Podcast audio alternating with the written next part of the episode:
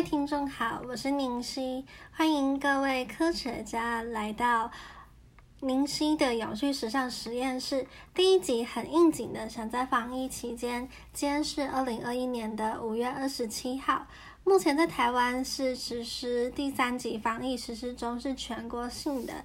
再次感谢站在第一线的医护人员和大家。虽然我们会抱怨待在家很无聊，甚至没有薪水。还要照顾没有上课的小孩，那要上班的人们忍着成天戴着口罩的闷热，但想借由纪录片，这一年地球变得不一样，让大家知道新冠疫情下，其实环境和动物才是展现生机的暖心时刻。我们也终于再度看见大自然的美丽与价值。其实我是读文科的啦，但从广告研究所毕业的我。原本是从事一些像是 show girl、直播主、社群媒体经营的自媒体等行业，总是跟快时尚脱离不了关系。快时尚的话，大家可以想象像是目前的，因为他们也有在改革当中，像目前的一些 H&M 等等的这些快。就是比较快态化一些时尚流行趋势的服饰店，我之前一直大量购买，只穿过两三次的服装，因为在我的行业那个时候是必须要一直不停的更换衣服的，这样才不会让观众看腻了，总是在穿同一件衣服。所以常常写美食部落格文章的时候，也常常会有剩食，或是吃着许多过于加工的食物。但如今我奉行零废弃、永续时尚，不再写过多的包装或是跟环保完全扯不上边的产品，也实行一六八减脂法，也就是十六小时不吃，八小时吃。那我吃的也都是原形的食物。究竟是什么影响我这么大的转变呢？之后再跟你们分享吧。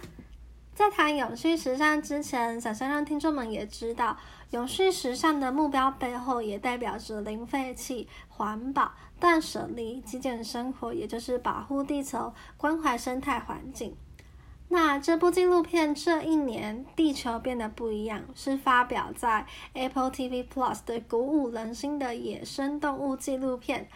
那这是由 BBC Studio Studios。BBC Studios Nature History Unit 制作，是由 Tom Baird 指导。那由大卫·爱登堡担任配音，也就是带着我们听经又经过他的声音，那完整的看了这一部纪录片。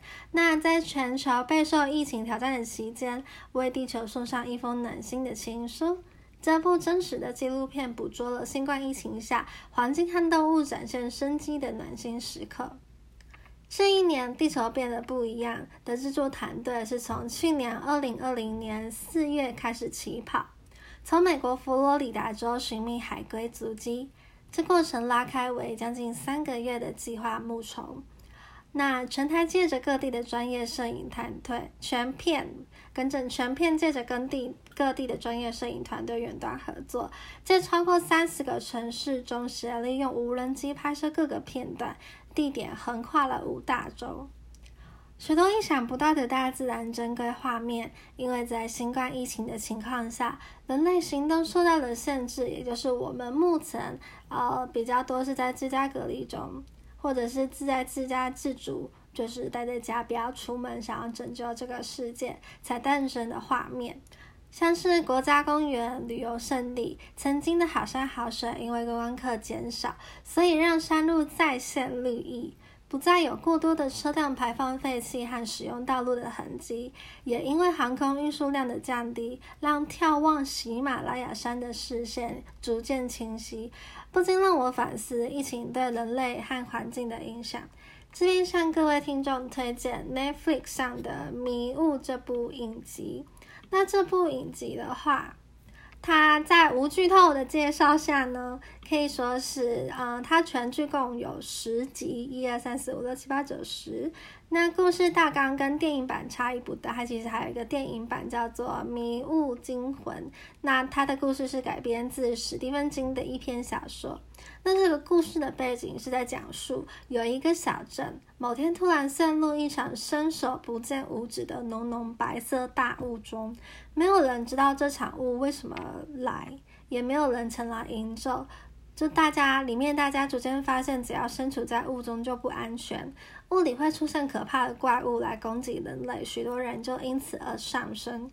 B 的主角群只能躲在各个建物建筑物中，像是呃 shopping mall 或者是一些呃教会等等的。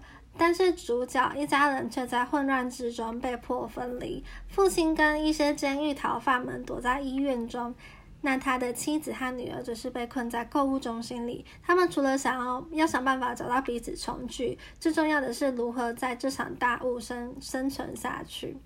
那其实就是因为迷雾中一直提到，这白雾一定是大自然上天的旨意，造成许多人的死亡。它其中好不能透露，不禁让我想起这迷雾中的大白雾和新冠肺炎是不是类似的观点呢？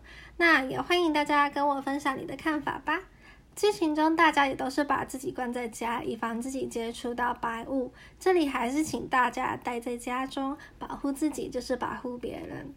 再回到这一年，地球变得不一样。纪录片这个主题，疫情或许让地球能够喘口气，喘口气。那大卫·爱登堡表示，在这个充满逆境的一年里，让许多人再度看见大自然的美丽与价值，也从中得到许多慰藉。封城措施，同时也是一项前所未有的实验，让我们了解了自己对大自然造成了哪些影响。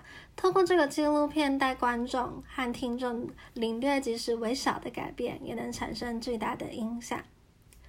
这部纪录片展示全世界、世界各地经历了史无前例的一年之后所拍摄的独家影片，是部贴近时事的纪录片。不但以全新的手法描绘全球大封锁的局局面，也带大家看见许多由此而生的正向故事。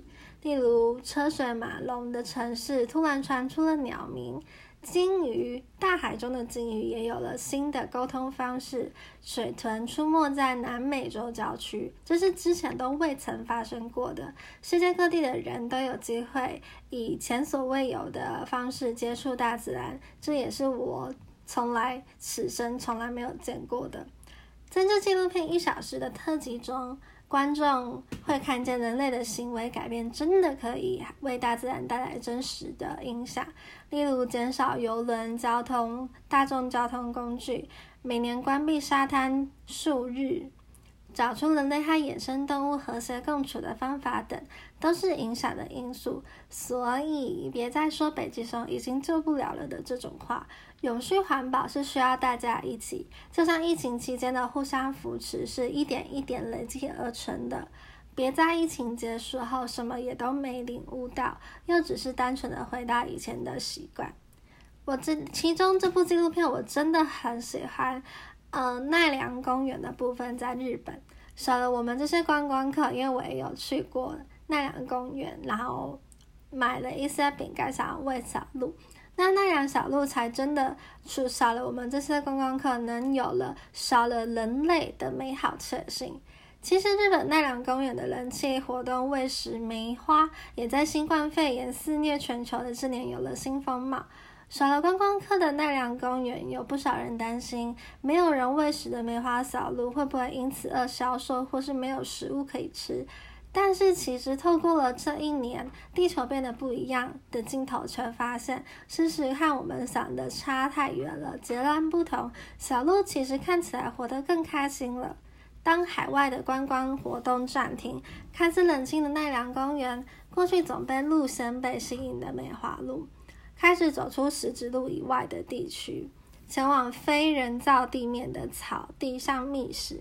他们回到了之最原始的生活习惯，进而待在草地、土地上享受阳光日晒的时间也延长了许多。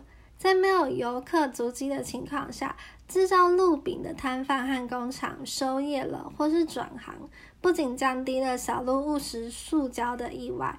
回归自然生存法则的梅花鹿毛色和健康度也因此大幅提升了。最后，本片也邀请到了英国女皇的英国女王的挚友，有着英国国宝之称的 BBC 金牌广播制作人，就是刚刚提到的大卫·爱登堡担任配音。他其中表示了：“当我在家中看见企鹅竟然在马路上行走，鲸鱼以新的方式沟通，不能出门的他得到了前所未有的疗愈慰藉。之前是他以磁性伤。”磁性嗓音引领我们看见大自然在疫情下的美好改变。现在该轮到我们了吧？待在家就能拯救台湾，让我有了更多层面的思考。你呢？